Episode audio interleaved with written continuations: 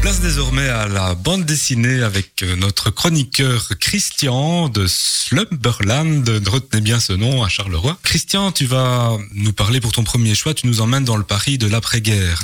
Oui, euh, malgré que l'album commence dans les années 80 à Paris, mais c'est un, on suit les traces d'un homme assez âgé qui revient en fait euh, sur les lieux de sa jeunesse. Et donc euh, l'album va fonctionner par flashback. Et en fait l'histoire démarre dans les années 50. Effectivement, ce monsieur s'appelle Antoine. À l'époque, il est très jeune. Il vient d'une petite bourgade près du Massif central en France. Il est garçon de ferme, il garde des troupeaux et à un moment, il en a marre de cette vie-là. Il a un rêve, c'est monter à Paris. Ce qu'il fait, puisque euh, il va euh, traverser la France pour monter à Paris chez un cousin qui est négociant en charbon et en, en spiritueux. Ah tiens, j'imagine que c'est un choc pour le personnage. Oui, parce qu'évidemment, lui, il n'est jamais sorti de son petit village euh, là-bas et il découvre la ville. Euh, et d'autant plus que très vite, il va livrer un cabaret de striptease qui s'appelle la Lune Bleue. Et évidemment, le choc est violent parce qu'il est un peu niais entre guillemets. Il est, il est beau gosse, hein, mais il est un peu niais. Il a, il a pas vu grand-chose dans sa vie et il doit tout apprendre. Et donc très vite, euh, via ce cabaret où il livre et puis où il va finir par travailler, il fréquente la pègre, il fréquente les femmes aux mœurs un peu légères et il va peu à peu être intégré euh, à tout leur petit trafic. Antoine va peu à peu s'intégrer à ce milieu. Oui, en fait, euh, il est moins idiot qu'il y paraît parce que en fait, ses patrons au départ le le mettent sur des coups en disant oui, il est pas très malin, il, il se posera pas de questions. Mhm. Et puis finalement, euh, il fait ses armes et il va prendre du galon, si j'ose dire, lors d'un coup qui tourne mal, où une bande rivale euh, veut s'emparer de diamants lors d'un échange entre un voleur et enfin etc. Et il va parvenir à sauver la valise pleine de diamants un peu malgré lui, alors que tous les autres ont dû s'enfuir et il va la ramener à son patron, évidemment, qui sera très content et qui lui en sera éternellement reconnaissant. Une BD qui, on le voit, a ses références. Oui, en fait, là, on, dans cette BD euh, donc, qui s'appelle Pigalle 1950, on plonge dans un univers très typé du roman et du film noir français. Euh, on pense à des écrivains comme Albert Simonin, Frédéric Dard, euh, Michel Audiard, euh, Alphonse Boudard, etc. C'est toute une ambiance. côté touché pas au Grisby peut-être. Voilà, et au cinéma, euh, on pense aussi à des, des réalisateurs comme Duvivier, Gilles Grangier, Yves Allégret. moi, ça m'a aussi fait penser à un film qui s'appelle Le Cave sur Bif, par exemple. Oui, oui. On, on, verrait bien dans cette BD apparaître Eddie Constantine ou Jean Gabin, par exemple. Françoise Roset. Oui, et alors c'est évidemment euh, toute, une, toute une époque euh, qui est restituée euh, à ce moment-là. Oui, donc c'est aussi un album qui est parfaitement documenté. Oui, oui, en fait, il faut souligner que cet album est scénarisé par Pierre Christin. Alors Pierre Christin, c'est un vieux de la vieille en BD. Il a créé la mythique série Valérian en SF dans les années 70, série qui a été adaptée au cinéma par Luc Besson. Mhm.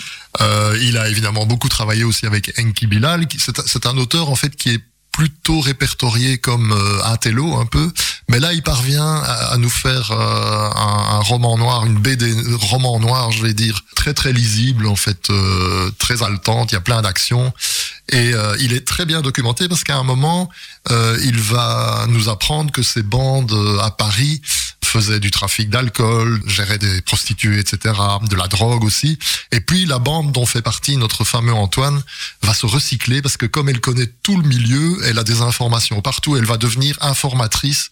Elle va, elle va se gagner sa vie en filant des informations, notamment à la CIA qui est déjà à Paris présente parce que le trafic euh, traverse l'Atlantique, etc. Donc euh, les informations sont importantes. Donc il y a un côté historique aussi. Oui, il y a un côté un peu historique très bien documenté. Donc euh, il y a les bandes corses, italienne et il y a même des députés euh, français qui trempent là-dedans et notre bande, euh, celle qu'on va suivre, bah, le chef il est assez malin et il joue de tout ça en fait. Il joue de tous ces éléments-là pour se faire payer, pour se faire rétribuer pour des informations qu'il donne aux uns et aux autres. Toute ressemblance ne serait que pure coïncidence ou euh, Ouais, en fait on pourrait mettre ça en rapport avec certaines, choses. qui, qui auraient pu être alors on peut on peut terminer euh, en parlant du dessin.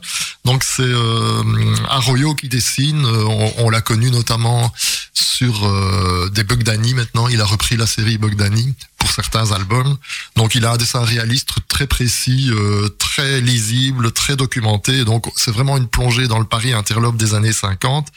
Et tu l'auras remarqué dans l'album, tout est en bichromie, sépia, Oui. un peu euh, comme ces films noirs et blancs euh, à l'ancienne, euh, euh, les films d'époque.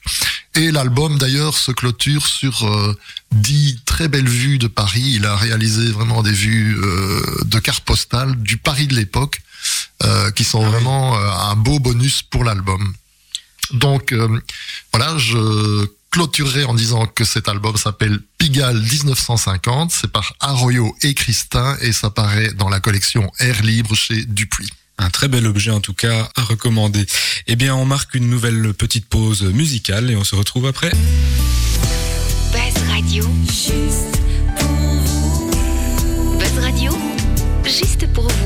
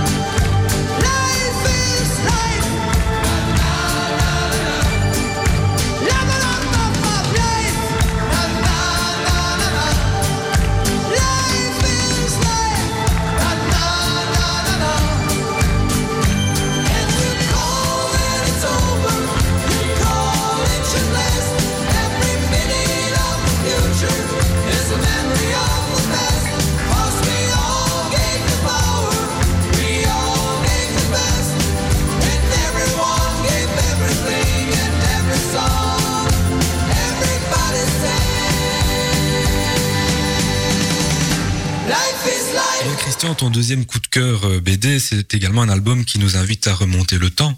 Oui, le hasard du calendrier des parutions fait que je parle de deux albums qui remontent le temps, effectivement. Ici, c'est un album qui démarre en Bretagne en 1944, donc on est juste après le débarquement. Les troupes alliées sont aux, alentours de Cherbourg, et donc la situation est encore très floue pour euh, ce village breton. Et on va suivre en fait euh, une maîtresse d'école euh, au caractère bien trempé, elle s'appelle Marie-Noël. Et euh, dans cette période un peu troublée, ben, elle va devoir gérer toute sa petite bande de gamins. Donc l'histoire va vraiment démarrer par une révélation pas vraiment opportune. Ben non, en fait, euh, il y a un élève dans sa classe qui jusque-là, euh, sous un faux nom, est passé inaperçu, et puis il va être dénoncé par un de ses camarades comme étant d'origine juive. En fait, le camarade en question, euh, on, on voit bien ce qu'il entend à la maison. Son père euh, n'arrête pas de dire les juifs sont des salariés, il faut les Ouais. traquer, etc. Et le gamin à l'école reproduit ça, et il a une information qui manifestement euh, dit que ce jeune Jacques Le Gall, en, en réalité, il s'appelle Jacques Rosenthal et serait d'origine juive. Alors donc, il va révéler ça. Et euh, ce gamin, euh, ce petit gamin juif, a à ses trousses des gens qui ne sont pas des de l'occupant nazi, mais en fait qui sont des miliciens nationalistes bretons, et oui, ça a existé, qui sont collaborateurs, Ah bon? parce qu'ils avaient pour but d'épurer la Bretagne. Et donc, euh, ils, ils se sont euh, joints euh, à l'armée allemande et, et sont devenus un petit peu les exécuteurs des bases œuvres de l'armée allemande dans cette région. Donc, cette BD est aussi l'occasion pour les auteurs de faire un portrait de la France profonde de l'époque. Oui, avec une partie méconnue finalement. de- Oui, oui, voilà, c'est c'est assez méconnu. Et euh, ils décrivent très bien le petit microcosme que représente ce village. Donc il y a tous les, il y a les notables, il y a le curé, il y a, enfin un Mhm. tas de gens qui ont qui ont du, du, du pouvoir entre guillemets et qui chacun réagissent un peu à leur manière face euh, à, à cette tragédie parce que ce gamin est vraiment poursuivi euh, pour être enfermé et, et, et déporté en fait. hein. Et notre institutrice en question va à ce moment-là, elle va prendre les choses en main. Oui, oui, parce que elle, euh, elle, elle ne supporte pas ces gens, et ces nationalistes bretons, et euh, elle va inventer euh, une sortie nature qui est le prétexte pour elle de mettre tout son petit groupe à l'abri. Elle part avec sa classe se réfugier à quelques kilomètres de là dans les bois. Et donc c'est à ce moment-là que commence vraiment l'aspect, je vais dire, euh, action de la BD. Euh, c'est vraiment une poursuite euh, dans la forêt. C'est un, un road trip qui devient haletant parce que ces gamins doivent se, se débrouiller. Il y en a qui suivent pas, évidemment, qui veulent rentrer chez leur papa et leur maman. Il y en a d'autres qui réagissent de manière un peu plus héroïque, entre guillemets. Et il y a cette maîtresse d'école qui, qui gère tout ce petit groupe. Donc c'est une BD qui s'adresse vraiment à un lectorat assez large. Oui, voilà, c'est ça qui est intéressant. En fait, c'est que euh, on peut faire lire cette BD, à mon avis, à partir de 10 ans à des enfants, et c'est une belle manière de leur expliquer ce que ce qu'a été cette problématique euh, du racisme, du fascisme, de la collaboration pendant la deuxième guerre mondiale. Ça m'a un peu fait penser à une autre série qui paraît aux éditions Lulombard, qui s'appelle Les Enfants de la Résistance Oui. qui est oui, une oui. série qui marche très très bien et qui met en scène des enfants, une petite bande de gosses qui a décidé de devenir résistant pendant la guerre. Alors c'est un peu romancé évidemment, mais je trouve que c'est une bonne manière euh, pour les adultes de faire comprendre à des enfants qui évidemment sont très loin de tout ça. Je veux dire, la- c'est la génération actuelle des mômes euh, Mhm. ne sait pas très bien ce qui s'est passé à ce moment-là. Et donc je trouve que ce- cette BD est très intéressante euh, pour cette raison-là. Donc euh, le titre c'est l'institutrice, c'est le premier tome d'un diptyque. Euh, le sous-titre c'est ne fais pas à autrui Trois petits points. trois petits points. Et cette BD est réalisée par Yves Lavandier et Carole Morel et ça paraît aux éditions Albin Michel. Très beau document également à conseiller. Donc. Voilà, à conseiller à un très large public. Eh bien, merci beaucoup Christian De pour rien. euh, ton intervention. À la prochaine. Et on remarque une petite pause musicale. Radio.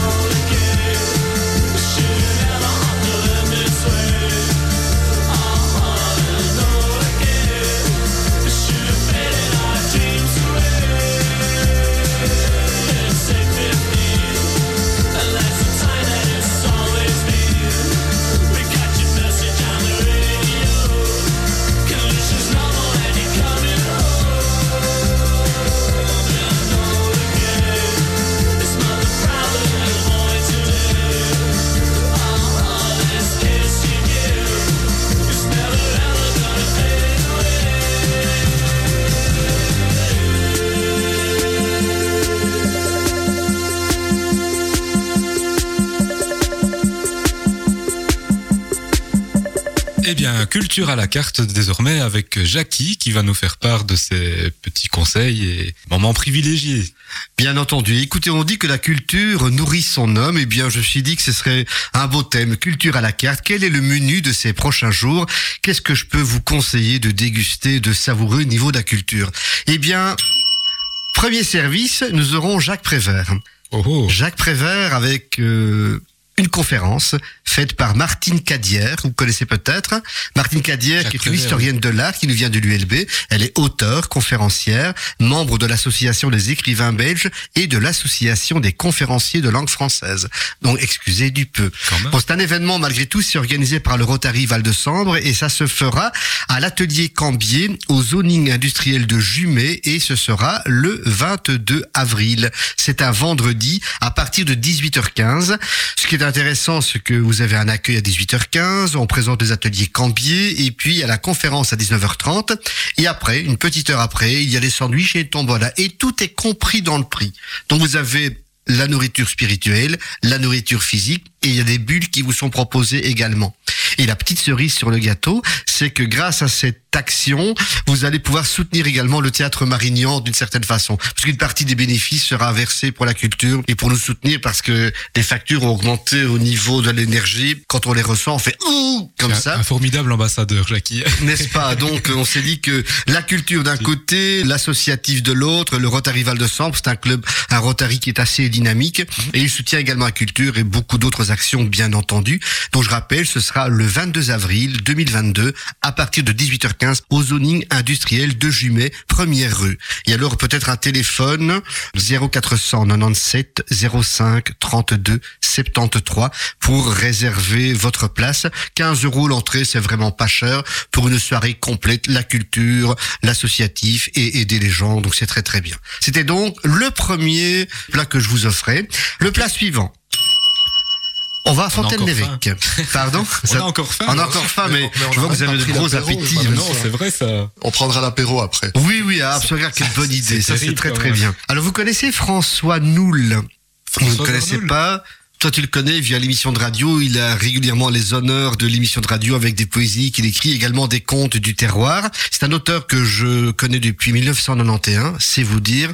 On a créé avec différentes comédiennes euh, des spectacles à lui, donc euh, et régulièrement, on reprend ses histoires. Et pourquoi la bouteillerie? Ça va faire, je crois, la septième ou la huitième fois qu'on y va. Une fois par année, on joue deux jours.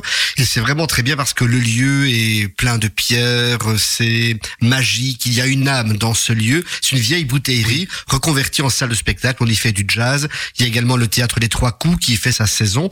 Et nous, on y va Une donc. équipe dynamique aussi. Hein. Pardon? Une équipe dynamique. Tout à euh, fait, très très hein. dynamique. Oui, c'est vraiment intéressant.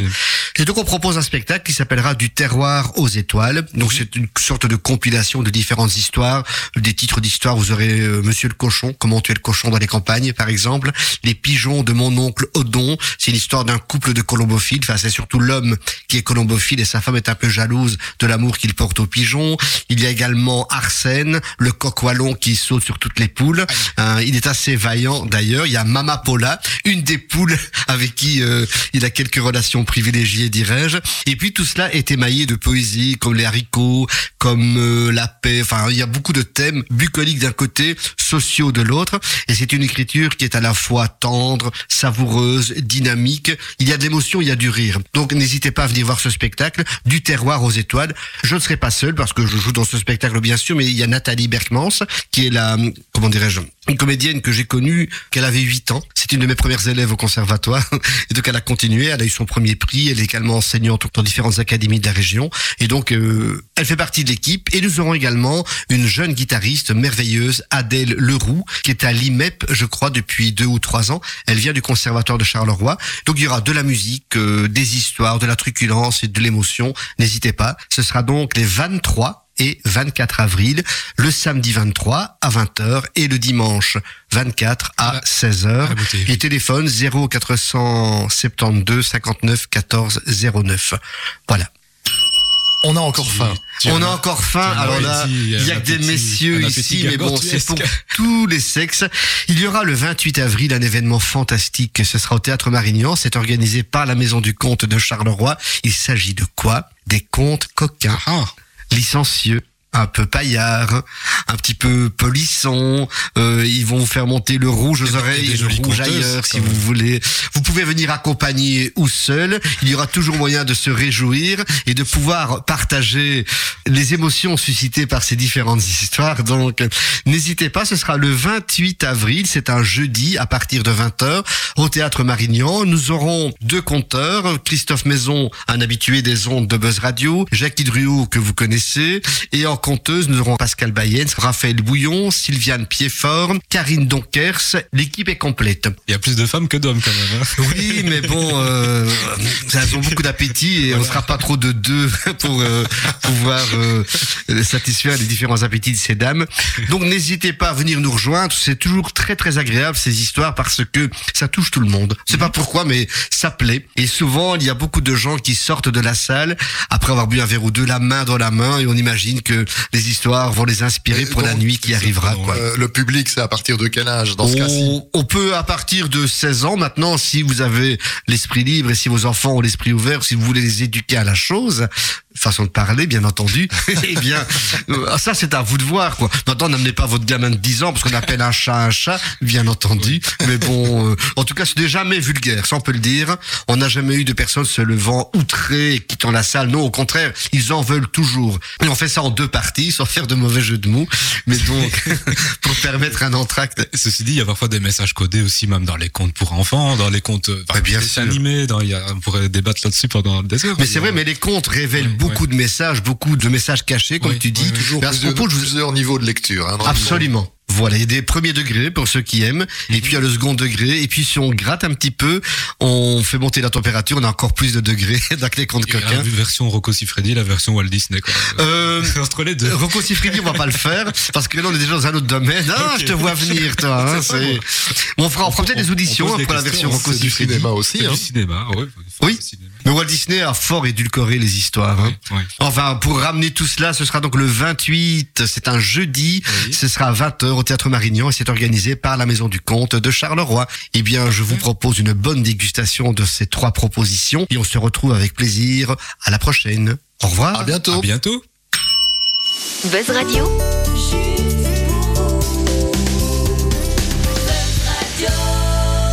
juste pour vous.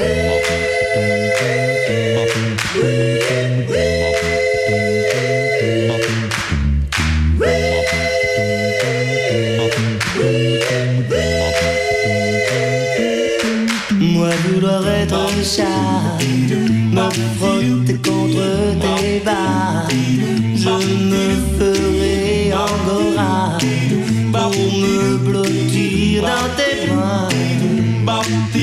te jure, je boirai plus que du lait, je n'aime plus la vodka. Moi vouloir être un chat, tous les soirs quand je te vois. Moi vouloir être un chat, retrouver sur les gouttières, mais comme une de litière, mais toujours rester à toi. Prendre des michafouines, me lécher les babines quand viennent tes copines. Moi vouloir être chat, et ne risquer de tes doigts que le caresse sur. Moi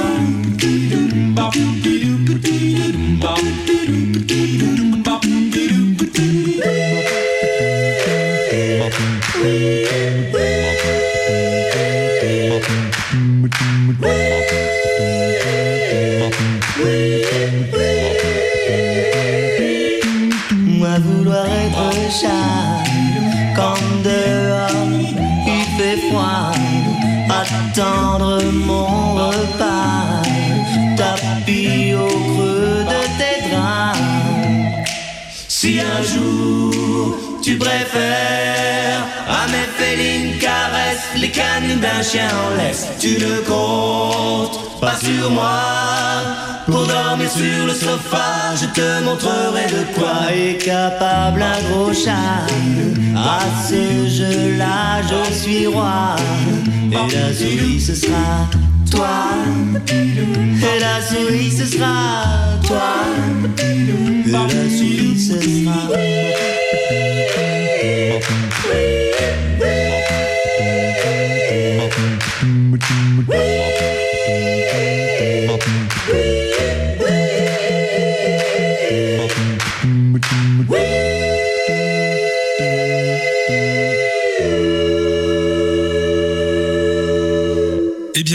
Pas se quitter sans parler euh, cinéma pour ma part. Je sais que j'ai beaucoup parlé aujourd'hui, mais je vous ai pas encore parlé d'un film qui est euh, bah, toutes les sur les écrans, dans toutes les salles, sur toutes les lèvres. J'ai envie de dire qu'est-ce qu'on a tous fait au bon Dieu? Alors c'est une suite évidemment, troisième volet de qu'est-ce qu'on a fait au bon Dieu, la comédie euh, par excellence de l'année 2014 qui avait pulvérisé les records. On était à 12 millions 353 000 entrées, ce qui était absolument euh, un record hein, pour l'année. Et on a donc ici troisième volet des aventures. Pour ceux qui ne connaissent pas, ce sont les aventures de Claude et Marie Verneuil, donc une famille, enfin un couple petit bourgeois, euh, un peu raciste, hein, on va dire les choses telles qu'elles sont, et puis euh, sont un couple qui a plusieurs filles qui sont mariées avec des euh, personnes d'origine différentes. Et pour le coup, eh bien, ils vont fêter leurs 40 ans de mariage ici dans ces aventures. Et euh, les filles décident d'organiser une grande fête surprise à laquelle seront conviés tous les voilà les beaux-parents. Donc ce qui fait qu'on a une très très grande famille qui va euh, s'ajouter. Un film qui est pas un chef-d'œuvre maintenant, euh, je ne dirais pas non plus que c'est un navet. Moi, je le situerai entre les deux premiers. Euh, pour ceux qui ont vu le deuxième, qu'est-ce qu'on a? Je sais pas si Christian, ça te parle ou pas du tout Pas spécialement Je crois que j'ai vu le premier, Ouais. pas le deuxième. Tu avais plus ou moins aimé le premier J'ai vu à la sans- télé, comme ça, de Voilà. manière un peu distraite. Oui, ça, une comédie sympa, oui. Oui, plutôt donc, sympa. On, on est plus, euh, je dirais, dans ce créneau-là. Ici, le deuxième, moi, personnellement, m'avait assez déçu parce que il y avait beaucoup de redondance aussi dans le sujet, hein, avec euh, les thèmes choisis, etc. Ici, ce que je reproche un peu, c'est euh, la multiplicité, on va dire. Il y a beaucoup trop de personnages, beaucoup trop de personnages secondaires. Euh, la force du film, ça reste la force de cette comédie, ça reste Christian Clavier et Pascal Nzonzi qui joue le, beau-père africain absolument drôlissime. Et pour moi, ce sont les, les deux acteurs qui font le plus rire, autant dans le premier que dans le deuxième, euh, que dans celui-ci, c'est encore le cas. Donc, chapeau quand même à Philippe de Chauvron qui a réuni toute l'équipe la même que, que celle du premier film. Donc, sept ans après, c'est quand même assez rare. On a souvent des suites de comédies, je pense aux visiteurs ou, ou d'autres titres où les acteurs ne sont plus les mêmes, les seconds rôles sont remplacés parce qu'on n'arrive pas toujours à avoir le. J'imagine même- que le cachet des acteurs devait être euh, À mon avis Ah aussi. une bonne motivation. revu à la hausse certainement. Et donc voilà, on a exactement la, la même équipe avec d'autres personnages en plus, comme je vous disais, ce qui est pour moi pas une force. Et je crois que c'est un peu euh, récurrent dans certaines comédies. On l'a vu avec les Tuches 4 aussi, ils ont rajouté des personnages secondaires. Euh, Pour moi, ça n'a- n'avait pas vraiment lieu d'être. Maintenant, les fans ne seront pas déçus. Il y a des gens à la sortie, euh, j'étais à l'avant-première à, à Bruxelles, les, fans étaient, étaient vraiment là. Ils étaient absolument enthousiasmés parce que parce qu'ils voyaient. Euh, personnellement, je trouve que s'il en faut pas plus, voilà, c'est pas un mauvais film, c'est pas une mauvaise comédie, mais je pense qu'il devrait s'arrêter là au risque de voir un peu la, saga s'essouffler et, finalement de lasser le spectateur. hein. on a pas tellement envie de cela. Et on va pas lasser nos auditeurs non plus. On va se terminer sur euh, bah, cette petite parenthèse cinématographique. Je vous remercie beaucoup pour euh, votre écoute. On se donne rendez-vous le mois prochain et on salue encore une fois notre ami Jean-Claude qui n'était pas avec nous ce soir. À bientôt. À très bientôt. Buzz Radio, Buzz. Buzz Radio. juste pour vous.